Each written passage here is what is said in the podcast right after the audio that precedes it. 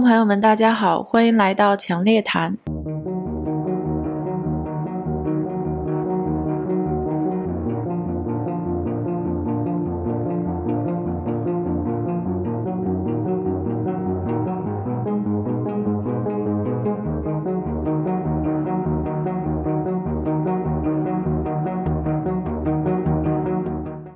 想和刘院长一起来聊一下这两天刷屏的一个互联网贷款的新规，想以这个互联网新规作为开头，把整个中国银行业的历史，或者是近代银行业的发展历史来给大家捋一下。新规发出来之后，我感觉我的朋友圈或者是银行的小伙伴们都是哀鸿遍野的感觉，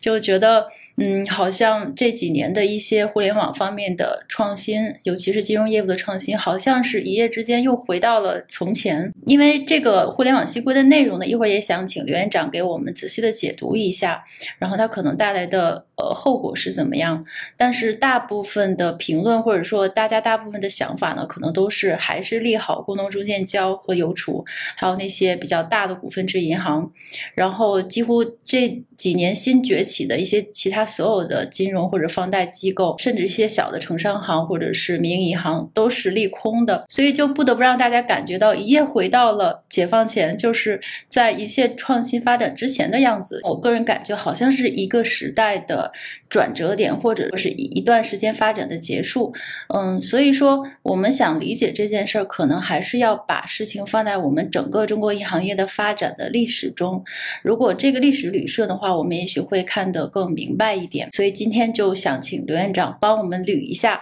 中国银行业的历史。没有比您更合适的 老师了。没有，那有很多专家呢。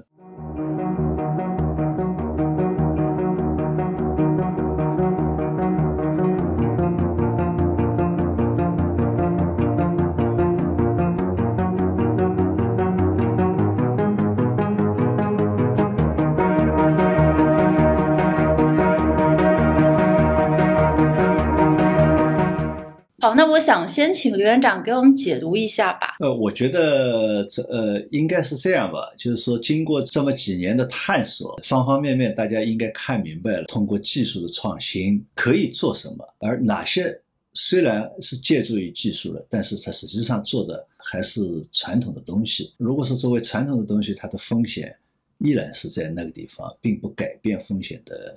规律，也就是说，你还是要回归本源，回归本质。那么该怎么做，要怎么做？那么这个里面就带来了就前一段时间的互联网的存款问题。那么昨天这个办法出来，也就是互联网的贷款的规范的问题。实际上，我觉得就是说，通过一段时间对这个创新一个回顾吧，那么看明白这些创新它到底做了什么，哪些是好的。我想这个应该要客观的来看待。同时呢，它又要。强调的是要回归本源的问题，我刚才讲了，我想是这样来分析。比如说，呃，自从我们互联网金融发展以来，确实在许多方面有很多创新。比如说，我们第三方支付，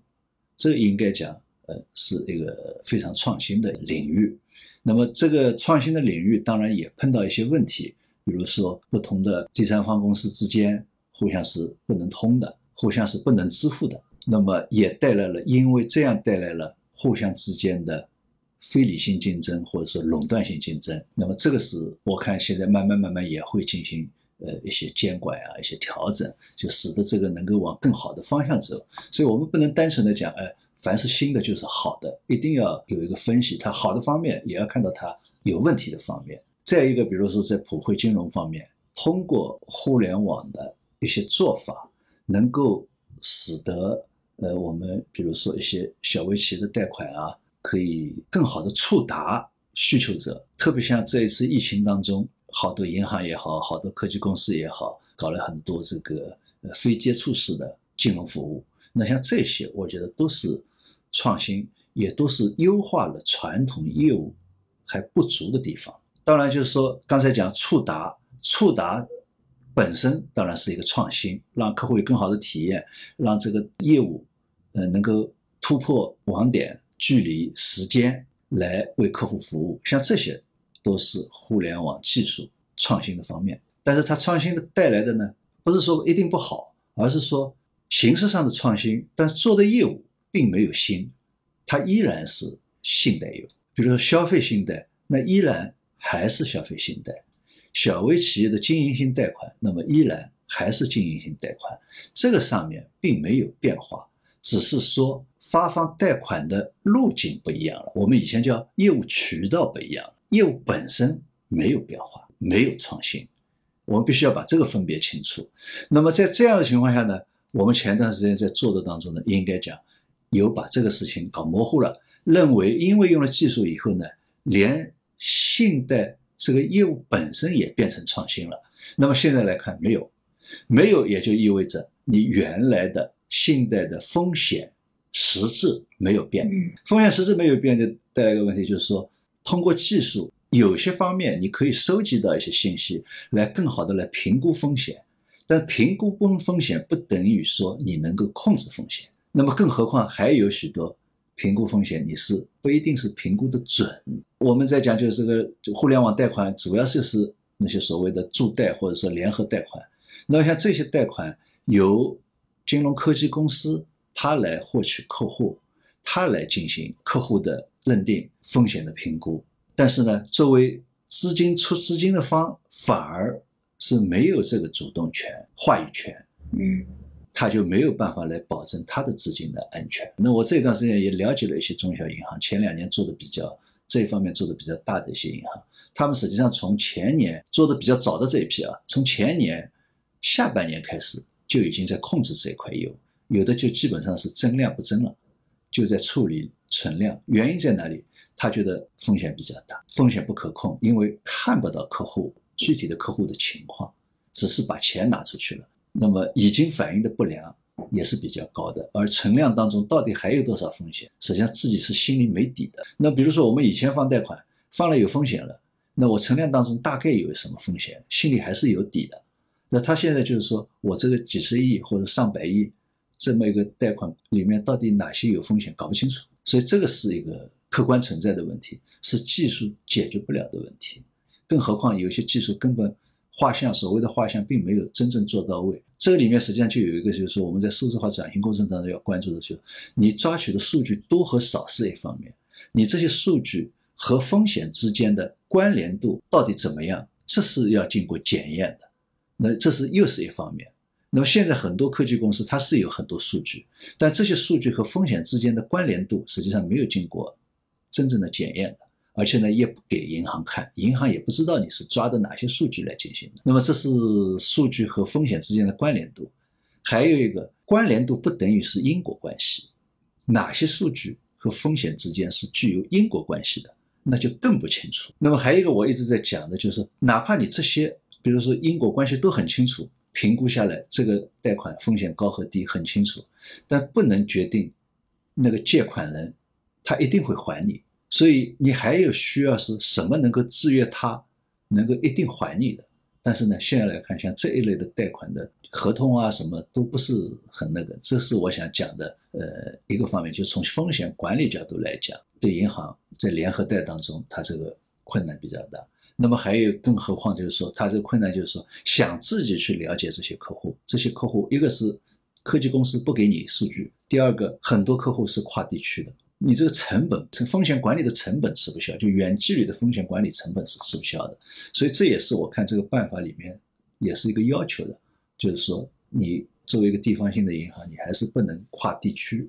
去放贷款，跨地区去做业务，这个是我们以前呃哪怕叫手工阶段也是不允许的，原因就是说这个风险管理你管不上，所以我觉得这个办法里面来讲，这个一条是非常关键的。至于那三个指标。它也就是为这个服务的。嗯，你能给我们大概描述一下三个指标还有跨区的那个 内容吗？我觉得可能我们有很多小伙伴不不太清楚具体的内容。他就说和和一个网贷公司呃合作，合资的对方必须实质性的拿出百分之三十以上的，他等于要承担百分之三十以上的资金。那么还有一个就是说和一家合作，呃，不能超过银行。净资本的百分之二十五，这个总的量，那么这个量就是说应该讲是非常小的了，就是说某种上就你只能在资本金的四分之一才能做这种和一个公司做合作贷款。那么总的合作贷款就和所有这些公司的合作贷款不能超过贷款总量的这个百分之五十。那么这个是从量上来控制，但是我觉得就更关键的还是你的风险控制必须由银行自己来。之前比如说什么贷前、贷中、贷后啊，我有助贷，我有这个数据分析、第三方等等这些环节，今后都要银行自己来做。如果你还想做类似的模式的互联网贷款的话，对，所以这个我觉得是最关键。那么这样来呢，就可能大家对那些指标比较关心关关注，然后毫无疑问就对原来这个无限度发展的那些科技公司或者网贷公司来讲。那么对他们的发展当然有了制约。实际上，这个制约不是光靠这个制约的，因为前段时间已经出台的，等于去年已经出台的，对他们的，比如资本金的要求、规模的要求，呃，包括你这个呃 ABS 的这个指标的要求，已经对它的规模实际上已经嗯进行了限制了。现在无非是银行这一头又做了一个限制而已。所以我觉得这个指标，这两边的指标本身互相是配套的。所以在这个上面呢，我倒不觉得是一个所谓的利空利好的问题，因为原来已经有了规定了。那么也就是说，今后你这个网贷公司你不能无限度发展，也不能呃高杠杆的发展，都规范化了，这是一个。但是对它影响大的，也就是说，客户的信息必须更加透明化、公开化，风险必须是谁拿资金谁评估，而不是说你拿客户就说了算。会有影响的，还有一个呢，可能对一些科技公司也好，也对一些中型银行，有些银行不是也成立了科技公司啊，或者怎么样，也希望输出自己的风控能力，这个可能不行了，会带来影响，都要自己做。也就是对对对，除非就是说你把你的风控模型是交给了放贷银行，他自己来掌握这个风控模型。就是说，你把技术卖给人家了，而不是说你去输出所谓的风控能力，这个可能会有影响。我想再问您两个问题，就是说，呃，也是呃，整个这件事情，呃，现在基本上已经是定局了，然后它会对我们整体这个银行业市场以及消费者，就对银行的客户来讲的直接的影响。首先，因为刚才你也呃给我们大家解释了，就是里边关于定量指标还有定性指标。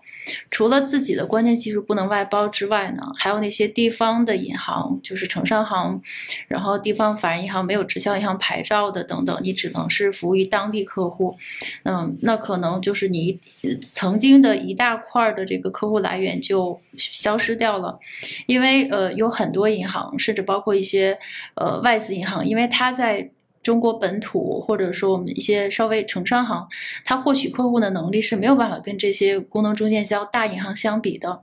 嗯，首先它就是，如果说大家在同一个呃业务领域竞争的话，这根本就是几乎就是没有什么希望的。呃，而互联网合作方的诞生呢，就是不当然带来了很多您讲的风险，但是从另外一个方面也给这些银行带来了。更多的业务量或者是客户，当然了，不能说百分之百都是。不好的也是服务了很多，就是可能是不在严格意义上这个区县呃区域划分意义上的本地客户，但它也是在一个区域内或者一个省或者说呃之间是相连的。我的意思是，首先对这些小银行，现在看起来这个前景就很暗淡。那么如果你你比如说让一个我随便说了绍兴银行或者是什么什么地方的银行，我我只负责我这一个区域的，呃，说实话，我不知道有多少新的业务或者说多少业务可。可以挖掘的或可以服务的，嗯，这是一个。另外呢，如果说，其实我刚才理解您的意思，呃，您当然讲的很含蓄了，但是我觉得这这件事情或者这个新规的结果，必然是今后的业务可能就没了。我明白小华你问的这个问题啊，我想我还是从一个从，哪怕说一个是经营者的角度，从经营银行的角度，或者说作为一个投资银行的角度。我们来看这个问题，是的，从一个时段来讲，可能对一些前期都在做这一类业务的小银行、民营银行，包括你刚才讲的外资银行，也包括这些互联网金融公司，大家觉得我原来这块业务就没了，对吧？收入是没了，那这是很明白的，这账上是在那里，所谓客户也没了。但是如果是从一个银行的角度来讲，我如果是经营这家银行，说句实话，我是不会去做这些业务的。嗯。为什么呢？我好不容易营销来的存款，我结果不是做自己的客户，信贷客户去为人家做信贷客户，从我这家银行的长远来讲，实际上是不好的，因为这块业务你怎么做，虽然是赚钱的啊，毫无疑问这两年都赚钱的，但是这块客户终究不是你的，这是一个概念。第二个，作为这个网贷公司或者说这我们叫合作公司吧，他今天可以跟你合作，明天可以和人家合作，这主动权不在你手上。我们不讲这个风险问题，就只讲这个，就这个客户未来不一定是你的。嗯我们做做银行也好，做企业也好，最关键的是说这个市场、这个客户群是不是你自己，嗯这才是你能够持续下去的一个根嗯本。当然，我不排除就是说，我这我假如说我是一家银行，我就做这个套路，我只赚这样的钱。今天和这家合作，明天你不跟我合作了，我和另外一家合作。但是我认为，从整个一个银行群体来讲，不排除有个别银行以做这个为主来生存。嗯但是这一定是另类银行，它不可能成为主流银行。嗯就如果主流都是这样的话，你这个银行肯定要出问题的。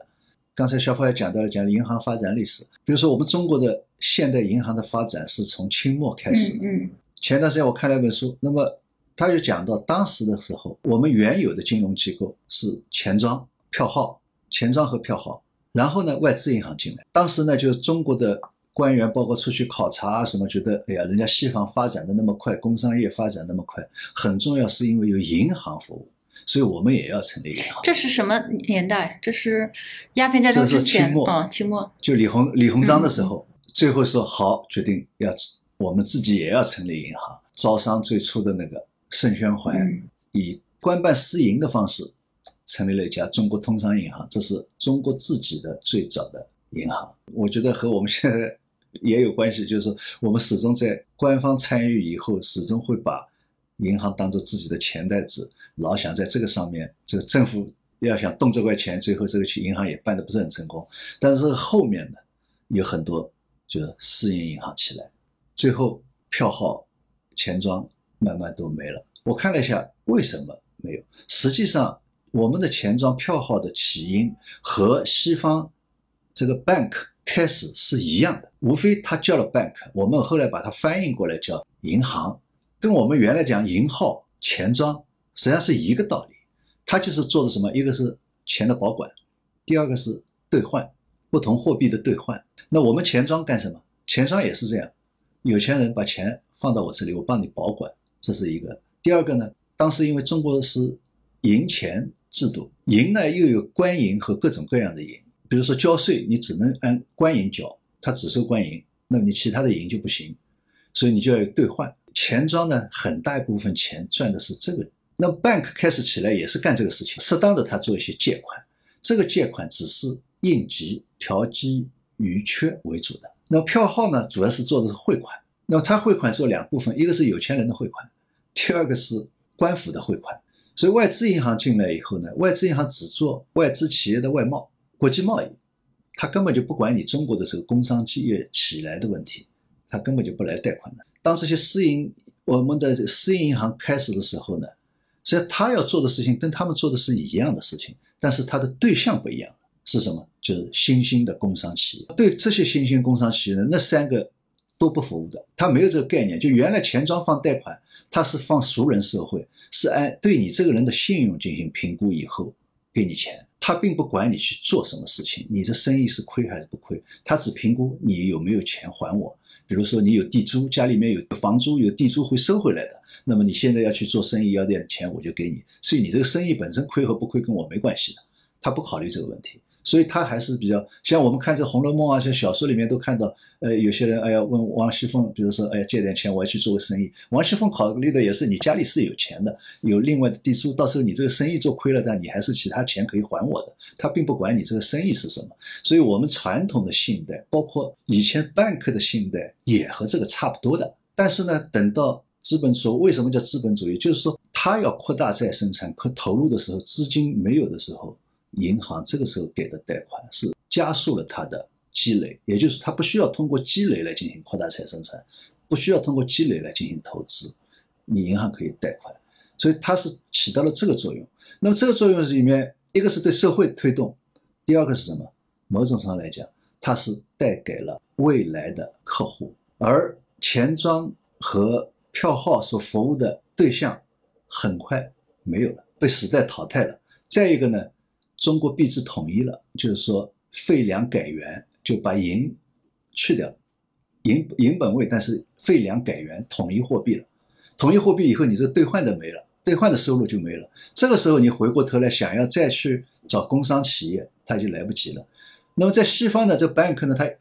从开始那样做，然后就很过度，很快他自己也过渡到给工商企业贷款了，给你去这个殖民地去贷款了。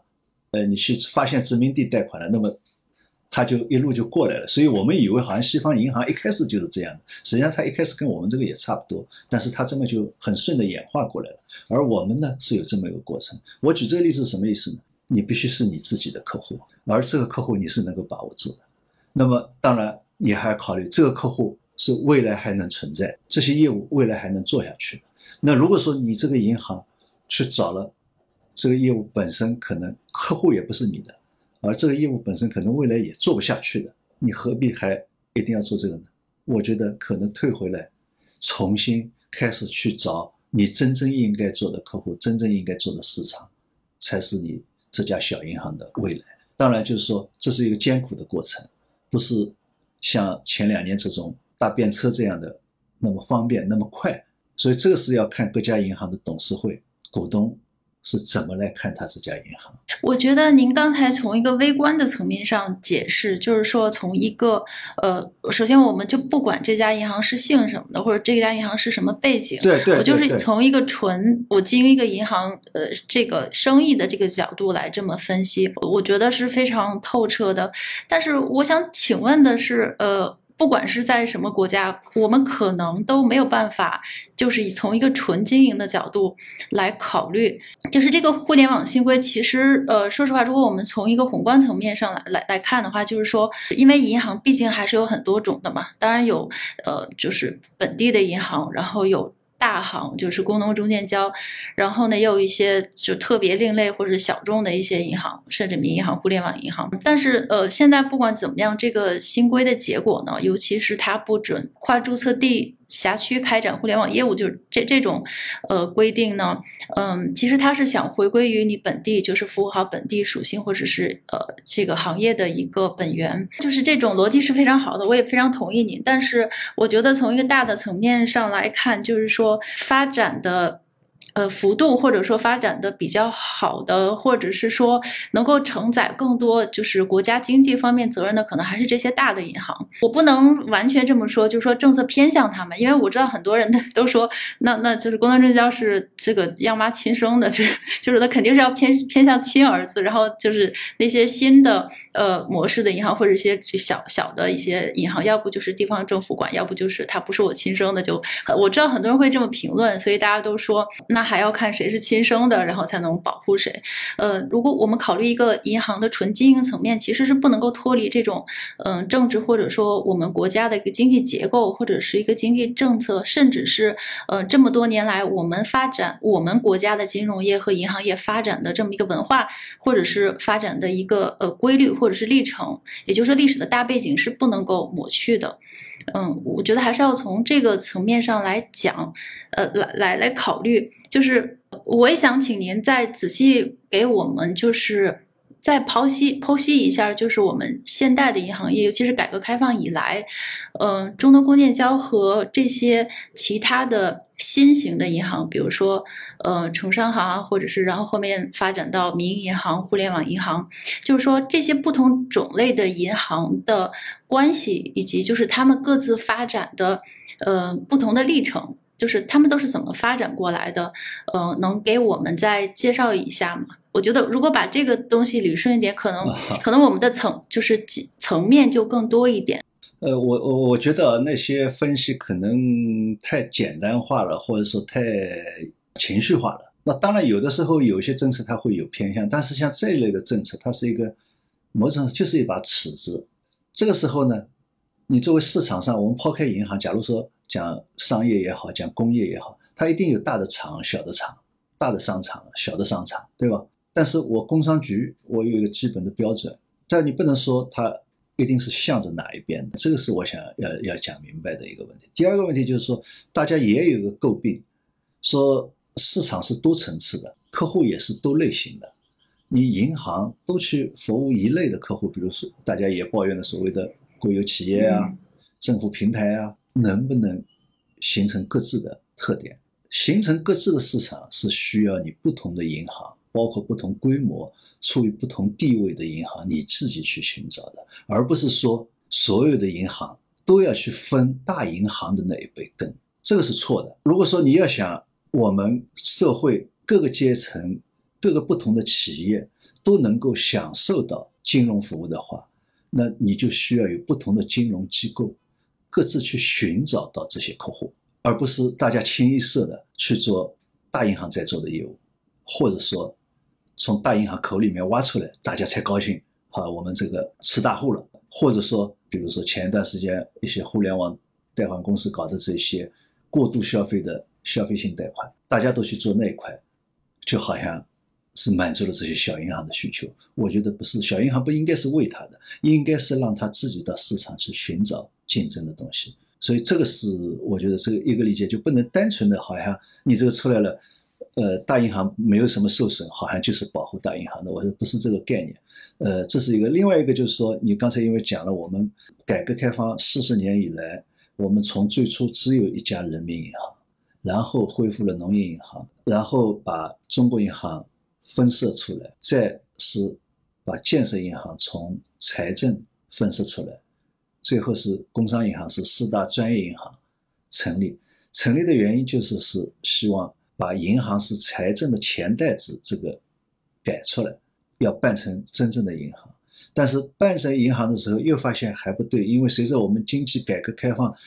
是往市场方向走以后，你光靠计划是解决不了问题的。那么让银行在原有分工的前提下面，也要有互相要有竞争。所以四大行开始，客户互相之间有竞争了。再往前发展，发现还不够，因为城市里面也有了许多个体工商户、许多民营企业。那么怎么办？银行还需要更加竞争，要打破四大行的所谓的垄断地位，或者说创新缓慢的问题。成立了城市信用社，也开始成立了股份制银行。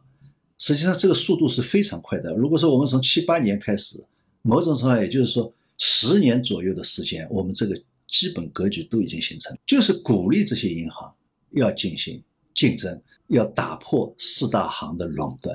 成立这些银行的目的就是这个，所以不存在说要保护大行的问题。那么现在，如果从全世界的主要经济体来看，实际上中国银行业大银行的集中度应该讲是差不多是最低的。就澳大利亚、加拿大，他们的前面几大银行在整个银行业的资产的集中度要远远高于我们，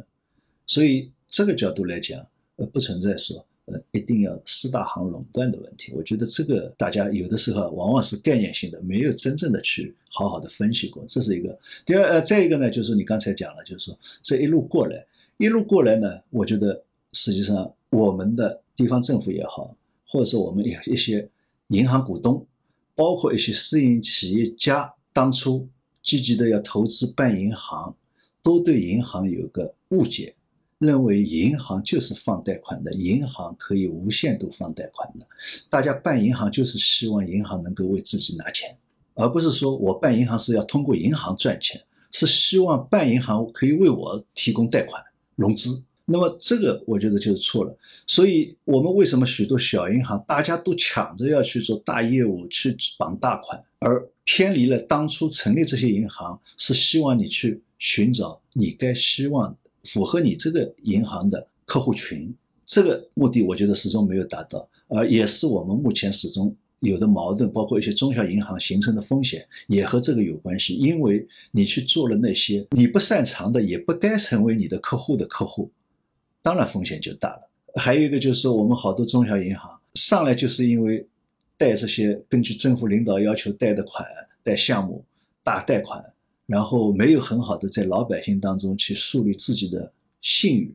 所以他的负债能力很差。负债能力很差以后，他就只能到金融市场上尽可能靠那些，比如说同业啊、呃同业存款啊，靠这些来扩展规模放贷款，那么也带来了很多流动性风险。所以这个都和我觉得我们的股东包括地方政府怎么来认识银行的规律是很重要的。现在更重要的是要回归这些，你要认识到银行是靠存款放贷款，所以存款是最重要的，存款的安全是最重要的。然后呢，你作为一家小银行，不是去好像有雄心大志去。跟农行竞争，跟工行竞争，去抢他们的业务，而是说你在你的范围内，按照你的体量去寻找到适合你的客户，那才是对的。我下面还有一个问题，就是我觉得刚才刘行长给分析的非常的连贯，然后非常有逻辑，也也知道了很多的背景。呃，我是完全赞成您的想法的，但是我还是觉得我个人的想法就是说，我们是不是还要？往前看一下，就是说，其实刚才您讲的其实是一个回顾，是从我们改革开放开始，然后到现在，就是之前我们经济是如何发展起来的。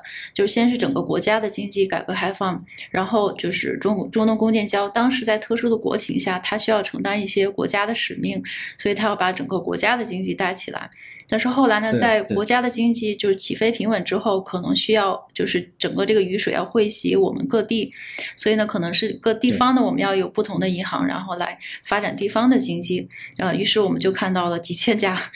城商行，或者是就是呃，就大家都起来了。然后呢，在那个历史阶段呢，其实就是呃，如果我们想，就是因为我觉得现代的金融体系，这个其实我们上次也一起讨论过，就是现代的金融体系，它是在实体经济时代，就是伴随着制造业啊、农业啊，或者是我们实体经济这种呃经济结构以及这个经济的发展历程产生和构建起来的。嗯，那它当然适用于我们当时在呃从一个发。尚未发展的国家到发展中国家，再到一个现在马上就要跨入发达 国家的门槛儿的这么一个历史阶段，我们依赖我们的这个传统的制造业以及进出口的贸易，然后呢，以及就是这些，在这些的情况下呢，呃，我们是按照依托这样的经济结构，我们服务我们那个历史阶段，甚至是在几不久之前的这个历史阶段的发展。嗯，但是呢，我不知道它还适不适用于我们从现在开始，或者是到未来的一个发展的发展的嗯形式。嗯，比如说，是不是要从传统经济时代更多的过渡于互联网为基础的这个数字经济时代？嗯，当然，我不是说传统实业都不要了，嗯，但是我们确实也看到现在的这个发展，我们是传统的实业是缺乏动力的。嗯，假如说我们所有的银行。几千家银行现在全部全部都回归本源，我不跟大银行去竞争，我也不是过度的扩张互联网，但是我就是回过来看到我本本土本土或是本地，我支持本地的实业经济发展，但是问题在于本地的实业经济也在也在转型，嗯，在现在这一个嗯缺就是我们传统实业缺乏一个新的这个。这个生产力发展的动力的情况下，他他他要怎么样支持呢？嗯，或者是换换句话说，就是我们现在就算是一个在小城市的人，他的生很多生活也是在互联网上的，那他不可能所有的生活或者是数字时代提供的服务或者是经济都是在他这个小县城里完成的，他一定是铺向全国的，嗯。就是说，我我的问题就是说，在现在以及未来的发展，我们是不是还要回归本源呢？就是这个时候回归本源。呃，对我我明白，我明白意思啊。我我来解释这个问题。好，呃，我觉得就是说，呃，你讲的是对的。我刚才实际上也一直在强调，就是说，你作为一家经营机构，你要寻找到适合于你的客户，同时也要寻找到这个这个客户。是能够在未来继续存在的，嗯，而且我也举了当初中国的现代银行起来以后，之所以某种上实实际呃呃，就是说呃钱庄票票号倒都倒掉了，银行存活下来了，它就是因为它服务的是新的商业模式、新的生产模式，它用新的方式，新的方式它还是贷款，但是呢，它是用评估你的经营，你经营什么，我要进行评估。所以我们讲这个，我们讲抗日战争是上海那个四行仓库保卫战，对吧？那个仓库就是四家银行的仓库，它这个仓库干嘛呢？就是放抵押物，嗯嗯，就是放抵押物的。因为原来钱庄一般他是不搞抵押贷款的，因为有钱人他就觉得我做抵押贷款我就没意义、没面子，所以他都是熟人社会，他还是放贷款，但是他的放贷款的方式不一样，放贷款的对象不一样，他是要去研究你这家厂生产会不会赚钱，那么我好不好给你贷款？但是我还是不放心，虽然我已经评估了你的风险不大，你以后是会赚钱的，万一你不还我怎么办？所以你的东西得抵押在我这里，所以银行自己就造仓库，自己来保管起来。所以这个四行仓库、四行仓库就是这样的仓库。所以你要一个是要找到你未来的客户对象，第二个需要改变你放款的方式、评估的方式，这个就是业务创新的问题。虽然还是贷款，但是你这个业务创新方式变了，而且当时实际上票号、钱庄和银行之间互相是没有竞争的。票号有钱，他也你比如说你委托他汇款，他这个钱就放在这里，无非是到那边去那边的分行拿钱。那他这个钱放在这里怎么办呢？原来没银行的时候，他把这个钱借给钱庄，让钱庄去放贷款，他自己不放贷款，不直接放贷款。那以后有银行了，银行也问他借。反过来，钱庄也是这样，他有钱多了，他也借给银行。那么包括外资银行，他反正不关注你中国的这些新兴的工商企业，所以他有钱了，他也借给中国的银行，你去放贷款去。实际上，他互相之间实际上是没有竞争，反而是合作的。但是问题就是说，银行它服务的是新兴的，就像你刚才关注到的一样，它是新兴的对象，而他们原来服务的那些对象是要被社会淘汰的，包括政治，包括历史，包括经济，整个把它那个业务也淘汰了。我刚才讲了，废粮改元，你会对就没有了。所以我要明白你刚才讲的。那么现在我们要研究的什么？就面对着这样的新的经济。你要去考虑你银行怎么去服务这些经济，这是一个概念。还有一个概念就是可能跟你刚才想问的还更有关的，也就是说在这个当中会不会产生新的金融形式？而这个新的金融形式是原有机构来承担，还是新的金融机构来承担？这个是我觉得我们要去关注的。但是你必须是新的。我刚才讲的现在规定的。那些我前面就一开始就讲，你的创新只是创新了一下触达的东西，实际的东西没有变，基因没变。对，就是你放的贷款，消费贷款就是那些消费贷款，无非就是说你通过互联网渠道放还是到柜台放，这是不一样的。但是我刚才讲，我给工商企业的经营放贷款，和给一个熟人他有钱还我贷款，我就给他贷款，那是两个概念。所以西方银行也是，他最初给国王打仗放贷款，和后来给企业放贷款，都是放贷款，实际上是两个概念。给国王打仗放贷款，他是看中的是他的那个某一块地的税收做担保，赌你最后打仗赢了会有回报，跟经营没关系的。但是真正银行对经济的作用是在这个方面，是对我就觉得就是说不需要通过过多的积累能够。提前进行发展才是重要的，而这个当中至少走出了两条线，一开始可能是借款，后来有些人觉得倒是跟你分成吧，那分成了那就变成股权了。慢慢慢慢，因为这个当中的风险都暴露出来以后，才发现要要监管，而且呢要让它分业经营，这个就是后面发展起来的。我觉得就是说这个就是创新，但创新了，可能是还是你这个你这一类机构在做。也可能是一个新的机构在做，这个我觉得是我们要去关注、要去鼓励、要去分别，而不是说你只要挂上互联网，你就一定是对的。我觉得一定要深入到这个里面去看，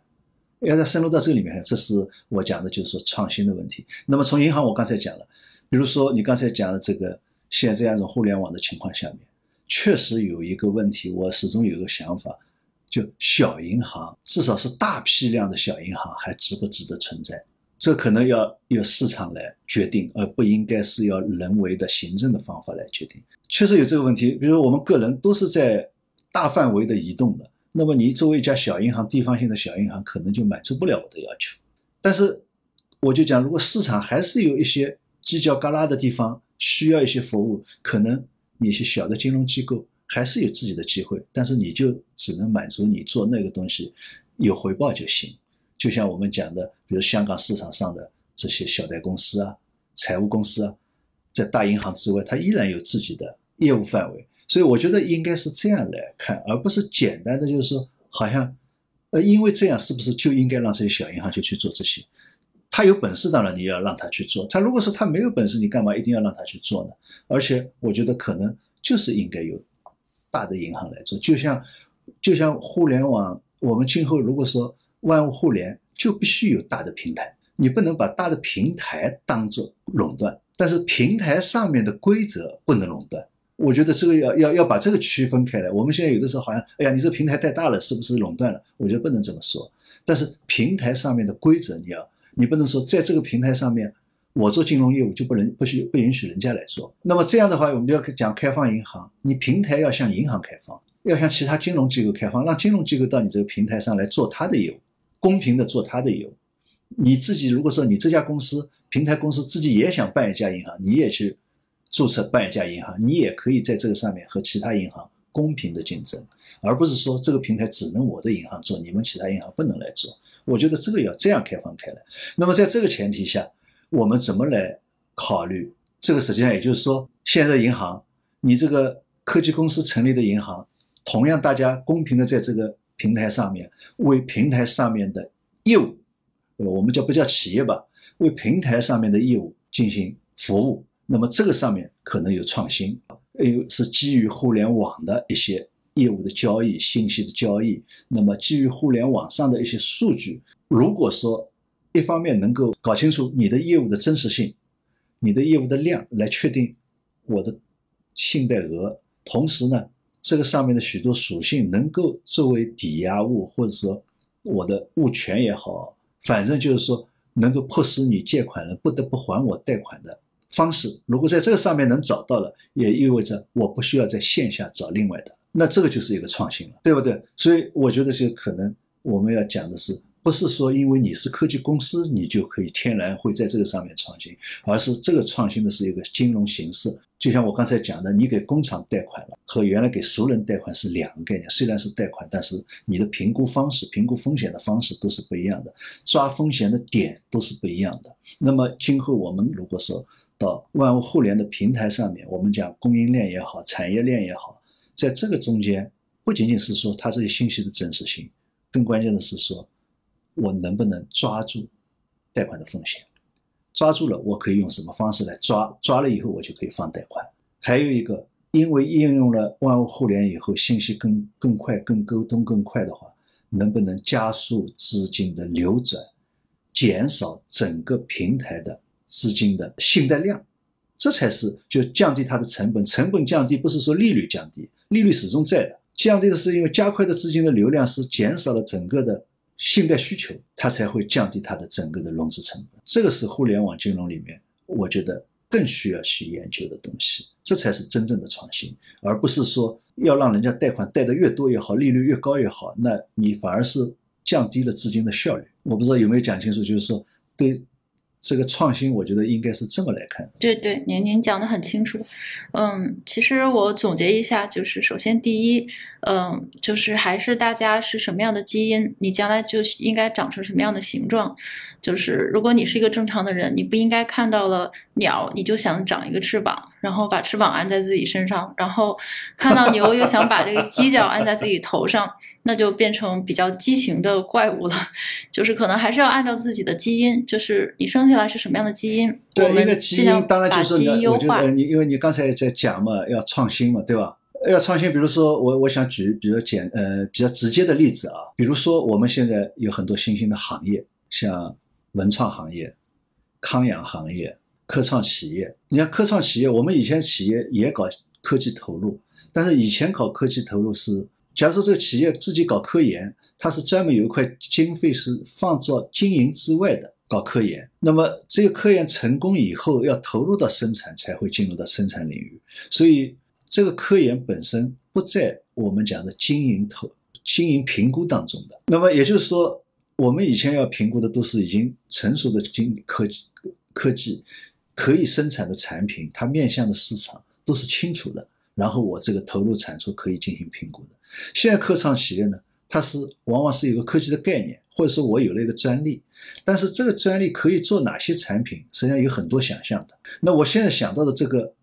是以前没有的，这个市场也是以前没有的，而且你这个技术到底会不会成功也是不知道的。那么某种上来讲，就我们用原来的传统的概念是没办法评估的。这个时候，我们是不是要去创新一些评估的方式？要找到这一类企业的规律，要找到这一类企业的规律，找到它的风险点，然后我们能不能控制住它？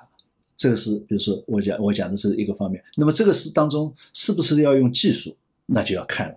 该用技术就要用技术，能够用技术就要用技术。再比如说我呃，比如说文创，文创，比如说动漫，我们就我们很困惑，我们也银行也希望去支持它，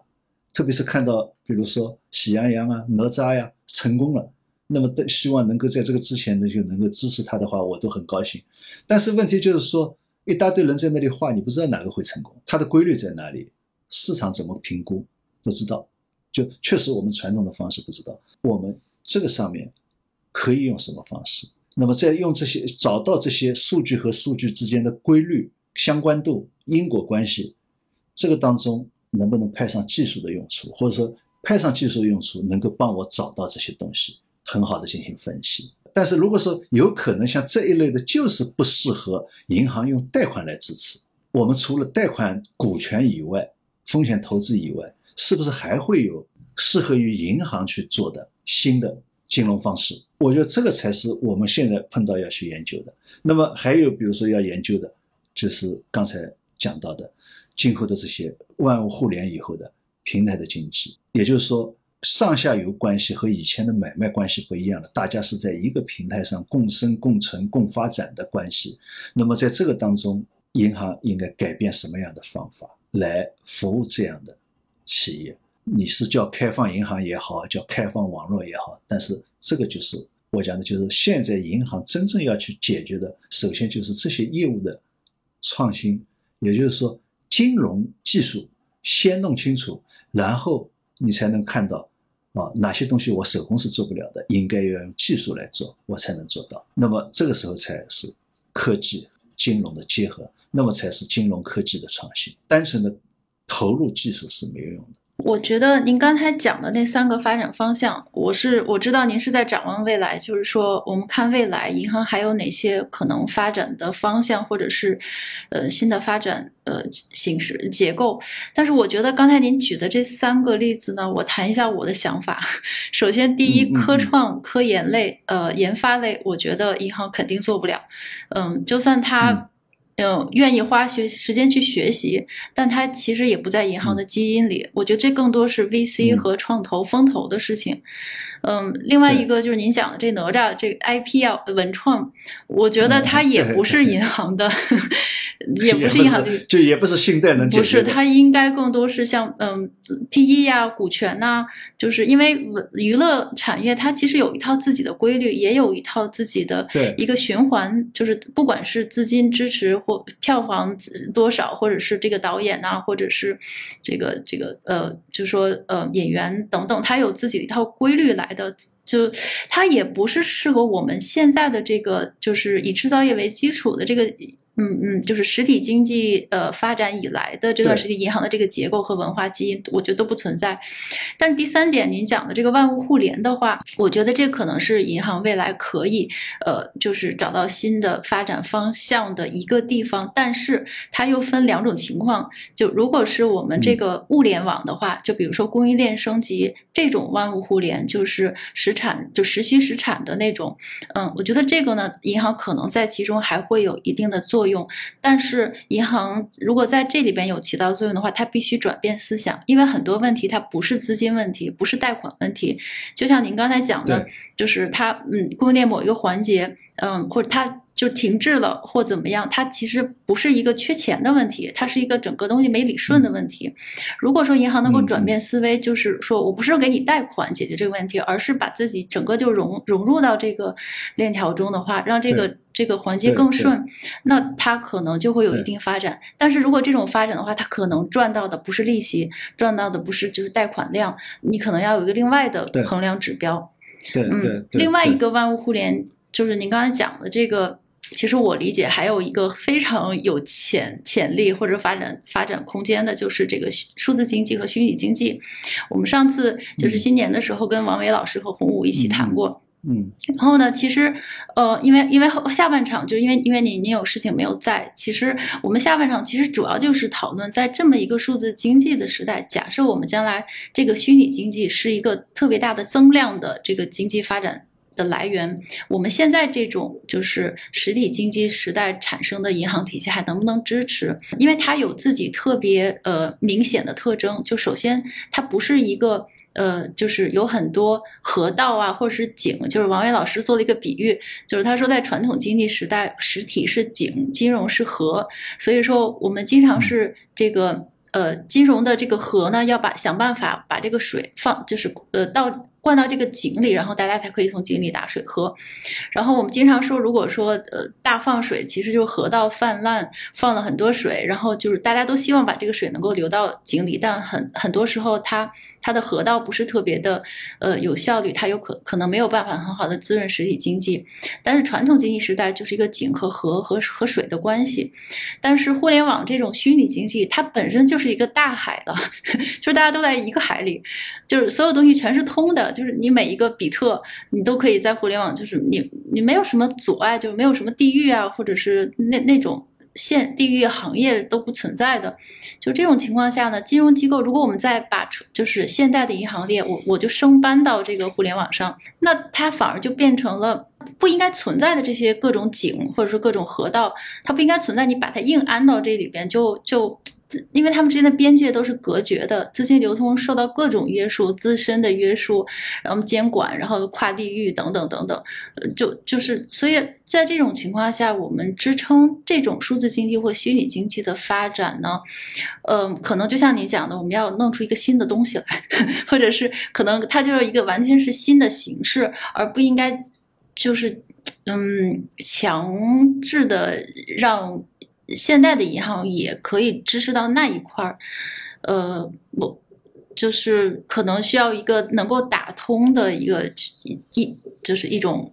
支持数字海洋的一种经济，这个银行体系。数字海洋经济，我觉得，呃，我你刚才描写的，我觉得非常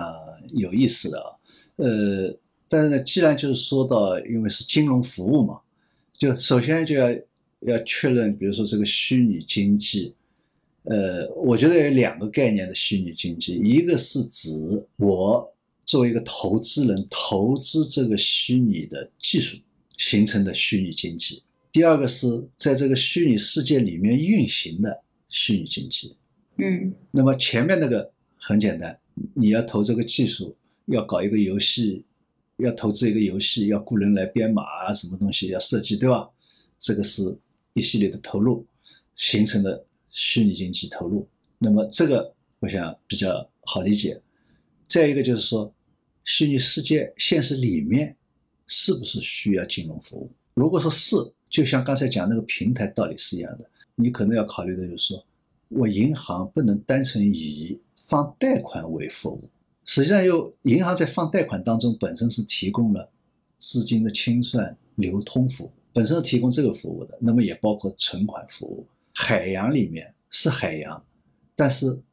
虽然没有障碍，没有障碍，它还是一个点和一个点之间没有障碍。也就是说，终归是有个体的，水还是有水分子的。那每一个分子，它是不是需要金融服务？需要什么样的金融？而他们没有障碍，这个没有障碍，是因为他们没有障碍，还是说金融也能够提供让他们变得没有障碍？就好比说，我们在现实世界当中，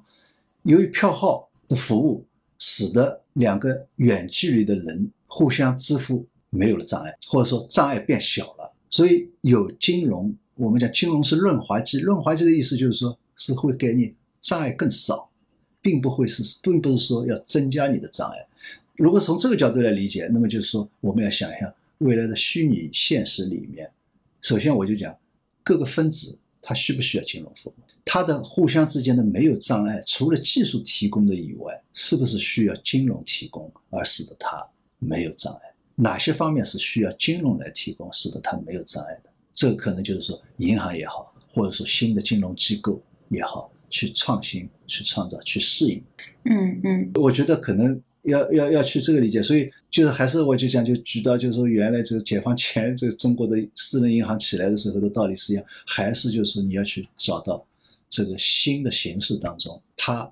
有哪些需求，或者说他没有发现这个需求，但是我发现我可以用我的方式让他这个这个环节更好。对我，我觉得我们现在其实跨过了一步，嗯，要首先有这个新的需求出来，我们要能够。看到它，然后再想怎么样去支持它，而不是说这个还没有呢。其实现在还没有一个特别成型的虚拟经济的，嗯，案例或者是嗯出来。我觉得那一天实际上就是，有的时候我们讲这理论上像口诀一样的说，呃，经济决定金融，金融适应经济或者这个反作用于经济也好，就确实有这个关系。实际上我刚才举的这一系列例子，实际上它。某种上，你经济没有到这个程度，你可能金融是不会去的。但是经济到这个程度的时候，经济自己也没有发现。你金融如果去发现的话，你会促进这个经济往前走。所以这是是就是这么一个关系。是的，是的，非常同意您。嗯，最后呢，我还想问您一个非常棘手的问题，就是监管问题。嗯 嗯。就是，其实刚才您分析的非已经非常非常透彻了。就是可能我们有时候还要从一些细节，甚至某一个银行的具体经营角度，我才能把这件事情看透。嗯，但是呢，呃，无论如何，不管怎么样，再怎么样，我们都还是要以监管为一个准绳。或者说监管其实是还是影响一个银行经营最大的一个要素或者一个因素。我也想请您评论一下，就是说我们也许从这次开始有没有一刀切的情况，或者说我们的监管现在它到底有没有参透现在就是银行的。嗯，现在真正的问题以及这个银行它跟互联网究竟是个什么情况，或者说银行究竟该往什么地方发展，就是我这样子一刀切下去的这种方法，它能不能解决问题？嗯，然后呃，其实呃，或者我还想问，这是不是一个东亚？这个文化或者说亚洲，嗯的文化基因也在后面起一定的作用。因为刚才跟您录节目之前，我上午还在翻那个，嗯，就是野口优纪雄，就是日本的一个经济学家，他写的，他写了很多很多关于日本的书。呃，我就看他写的这个泡沫经济学啊，就是让战后日本经济史，他的就是里边的很多东西，我就觉得你改一个地名，把日本改成中国，就完全是一模一样的。然后，嗯，就是他也举监管的例子，就是之前大藏省，就是呃现在是财务省，就是国，就是日本最高的财政机关，就是大藏省。其实之前呢是在，嗯，在战前和战后都对日本整个金融领域的改革起到非常关键的作用。就是他在里面，他提出一个词儿，我觉得特别有意思。他说叫这个经日本的经济体制就叫就是一九四零年体制，就是意思就是说我们到现在为止。嗯，他还是以一个举全国之力来支援战争的这种国家总动员的体制来管理金融，就是嗯，就说这个这种这个战争总动员的体制呢，就是战战前他当然是会呃帮助日本，就是呃可以筹集军费啊，就集中力量办大事，嗯，但是在这个战后呢，其实它的这个影响。是非常深远的，以至于现在的日本经营体体制的很多的顽顽固的症结是没有办法根除的，就好像是嗯，就之前。嗯，就是它是完全继承了战权的制度，比如说日本，它就是呃要求确立这种什么银行中心主义，就直接从呃让这个所有的这个企业呢，从直接金融直接过渡到间接金融，就是你不能直接在公开市场上发股票或者公司债券，因为其实战前日本的经济传统经济它是以轻工业为核心的，就是它之前其实是不依赖银行的，就是日本的主要的经济产业都是以发股票和公司债券的方式来自己筹集。资金的，就是只有呃，在战后实行的这种大银行中心主义，就是他强制要求所有人必须向银行借款，然后在这个时候呢，再加上那个时候就是要搭建钢铁、支持钢铁产业等等，这个时候才产生了很多的现代的公司，像索尼和本田，这完全都是诞生在战后的企业，然后呃，以导致于就是整个一套文化或者说呃。体系就是跟一个模子一样，嗯，就是排除股东对企业的支付，然后确立银行，就是银行可以决定为谁来贷款，然后就是银行在整个这个经济产业中，就像刚才您讲的，是先经济再金融，还是先金融再经济，就完全变成了先先银行在其他任何事情，嗯，就是，嗯，也也就导致了，就是说，而且那个时候日本还不允许这个金融机构竞争，这就说到我们这个外资银行了。嗯，因为日本它也是很多年，它是呃不让，既不让任何金融机构破产，它也不允许任何新的，尤其是外资银行这个参与，也就导致了就是。你基本上没没什么竞争的文化在里面，就就是我我我不是说直接的这个苹果对苹果的比较，我们和日本，我我只是觉得我们有一个相似处，都是一个中心主义，嗯，而不是说呃似乎这种完全让市场的纯市场竞争行为来决定规则或规律的这种文化或者是这种嗯逻辑，似乎是没有 存在。我不知道您怎么想。我记得上次我们有一次就是讲这个 MMT 的时候讲到的，就是说，呃，我说我不能，我们不能把西方的那个国家和我们这个国家来做一个简单历史的国家做简单的比较，因为他们是城邦制国家，实际上都是一个很小很小的小国家，而且呢，我就讲他们正因为是这样一种城邦制国家，所以国家和国家之间相互之间的贸易交易是非常频繁的。那么正因为这样的频繁，它需要公共的规则，而这个公共的规则可能，比如说法律啊，那么也包括行业，所以他们这种行业协会啊，是实际上是几千年，就是说很早就有了。那么往往往而且都是家传的，每一个行业都是重组，所以这他们讲就呃做面包的世世代代做面包，它就是一直这么下来的，它会形成一个所谓的我们讲呃。自然的市场规则，但中国因为是一直是一个大一统的国家，某种程度来讲，它都是是政府主导为主的。主导为主，当引进这些西方的概念的时候，我们比如说刚才讲引进银行的时候，他看到的是银行可以去给新兴的钢铁企业贷款，所以可以让企业在没有太多积累的时候就能够先发展起来，成规模的发展起来。他是看到了这个好处。但没看到背后银行是怎么运营的，包括你要存款，这个贷款是要还的，所以最后是把它看作一个钱袋子。我觉得我们现在好多政府领导还是这么来看的，所以就把它看成一个单纯的钱袋子。那么这是一个，呃，还有一个就你会发现，你包括刚才讲日本的道理，就我们的第一家银行就是由政府主导成立的，包括后面的中国银行什么，虽然是民间资本为主，有一段时间是民间资本把国有资本给挤出去了，但最后还是政府要把它。拿回来，就是这就是我们这个体制下面，它始终会碰到的一个问题。那么这是一方面，第二个方面就是正因为是这样的，有很多东西就是说，你一旦政府不管，很可能它就没有规则，就会变成没有规则。那么这个会带来比较大的问题。那么特别是像原来就是说，可能早期更关注的就是说货币流通问题，你会造成整个市场的混乱。但是当现代银行起来以后，你一头是存款，一头是贷款。